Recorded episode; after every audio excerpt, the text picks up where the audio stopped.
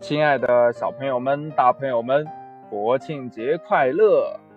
今天你肯定没有上学或者上班吧？为什么呀？对啦，今天是我们祖国妈妈的生日，在这里呢，啊，希望你能和金德哥哥一起祝我们伟大的祖国母亲节日快乐。同样的祝福呢，送给你。好了，开始今天的故事吧。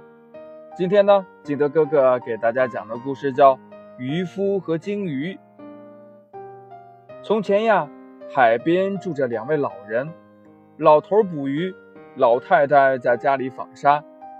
一天呢，老头从海里捕上一条鲸鱼，鲸鱼说：“老爷爷，嗯，放了我吧，你要什么我就给你什么。”老爷爷把鲸鱼放回了大海，说。哎，好，自由自在的游吧。我呀，什么都不要。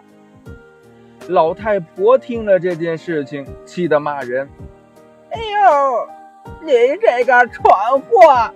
这家里只有破木盆，你哪怕讨个新木盆也好啊！”这老爷爷没办法呀，又回到了海边，向鲸鱼求援。果然呢，这家里呀就出现了一只新木盆。这老太婆呢又吼道：“你这个傻瓜，去要个木房子呀！”老爷爷又去找金鱼，这金鱼呢就答应了。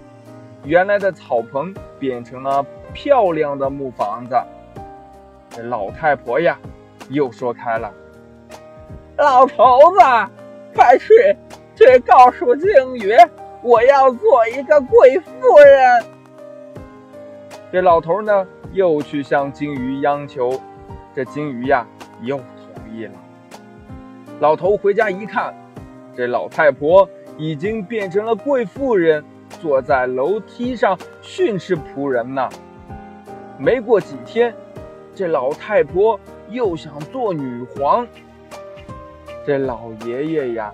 实在是没办法，只好呢又去找鲸鱼。鲸鱼呀，这就让老太婆当上了女皇，她还经常受到大臣们的朝拜呢。不久呢，这老太婆又提出了一个要当海上女霸王的要求，还让鲸鱼来伺候她。这鲸鱼听了之后，什么都没说，转身游向了大海。老爷爷也很无奈呀，他转过身回家了。当老爷爷回到家的时候，一看，一切呀和原来的一模一样。老太婆坐在草棚边，脚边呢还放着一个破木盆呢。故事讲完了，亲爱的小朋友们。如果故事中的老太婆满足于美好的生活，没有一而再、再而三的要求金鱼，她还会失去得到的一切吗？这个故事呀，也告诉我们：追求好的生活处境没有错，但是关键就要把握这个尺度。过度贪婪的结果，必定是一无所获。你说对吗？好了，亲爱的小朋友们，今天的节目呢就到这里。喜欢听金德哥哥讲故事的，欢迎你下载喜马拉雅，关注金德哥哥。